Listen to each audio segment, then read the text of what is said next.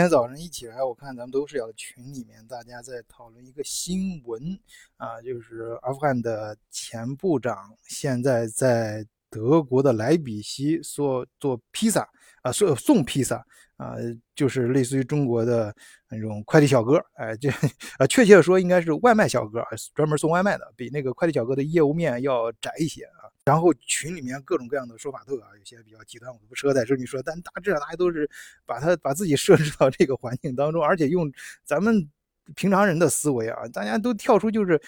有一个呃，我看基本上有一个问题啊，就是。就是有一个前提，都认为在德国送嗯做快递小哥呢是非常丢人的啊。那部长当然就非常棒的啊。当然，但咱说说人话啊，这两者确实呃身份上有巨大的差异啊。但是呢，呃，我还是在德国媒体上，包括这哥们儿他自己的社交呃账户上去查了一下，你看看人家本人，哎，人家是怎么说的？哎，在德国这个环境下是怎么看这事儿的？呃，首先他叫呃撒义的。阿曼特啊，沙恩，呃，萨达姆，呃，当然是典型的那个民族的名字啊，我读的不太好啊，读音不太正，但是在德国好像挺常见的，什么萨伊的、萨曼的这种，呃，然后他现在所在的这个家快递公司呢，我也专门上了一下他们的网站，我查了一下，他他是骑自行车去送的啊，里面主要有开车送的骑自行车，他其实作为骑自行车的，他的收入是多少呢？啊，是每小时。十到十三欧元啊，而且还会有一到两欧元的呃粗杂次一些，就是呃额外的这个小费。那这样去算呢？我们假设他一周工作呃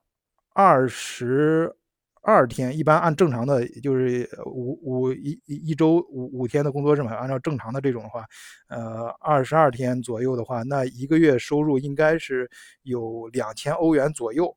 呃嗯，当然他这是税前的，税后还要扣，因为我不知道他个人的身份，还有他的税卡，那那他税后多少不知道，大约税在德国正常人的话交税应该是会交到三分之一，当然这里面也包括德国的福利，你的医疗保险什么也包含在里面了。那他个人可能还是不是身份呃一难嗯难民身份我不太清楚啊，所以我们只能估计他，我们只能大致算出来他的税前收入应该大约有两千欧元。左右，这是一个什么概念呢？首先，在德国莱比锡啊，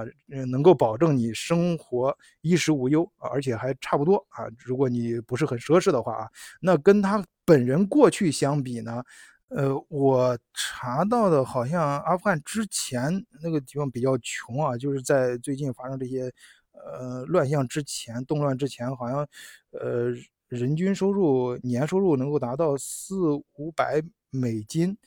嗯，当然是很贫穷的，而且，呃，这是一个平均数，也就是说，他那个时候以前是呃部长啊，对我还专门查了一下，他以前在阿富汗是前，嗯，阿富汗的，嗯，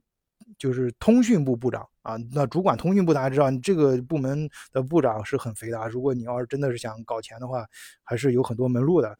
嗯，通讯电信管这些东西的，你想想，嗯，好像他还。做过一个大项目，就是想跟中国用中国的卫星啊，当然没没没搞成。后来，呃，所以他之前这个人之前在阿富汗收入我们很难说啊，呃，但是这个可以估计，这个我们呃稍后一点再讲啊。现在说像呃平均数和对比的话，那他在德国每个月的收入都能将近两千欧元税前，那应该是很不错的。那跟中国相比，中国大家快递小哥啊，如果干得好的话，一个月好像也能拿到一万多人民币吧。如果干得好的话啊，正常的话七八千应该是有的。两千欧元呢，按照现在一比七点八，大约是一点一一一比八吧，就是大约一万五人民币。这哥们儿他之前收入怎么样？他通过他自己是怎么说呢？他说他到莱比锡之后就感觉到非常舒服，非常好，因为他接触到的警察呀，还有周围的人人啊，办事人员非常的廉洁。如果按照他表达的这个人设呢，他之前应该也是呃。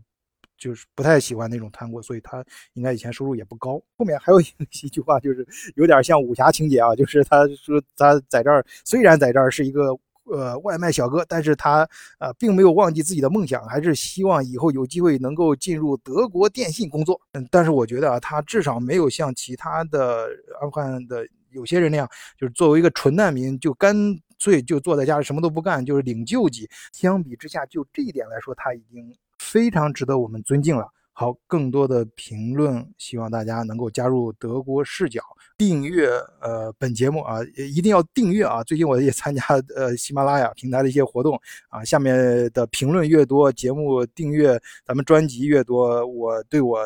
打榜以最有更有好处啊。希望咱们的听友都支多支持晚醉啊。好，谢谢大家，再见。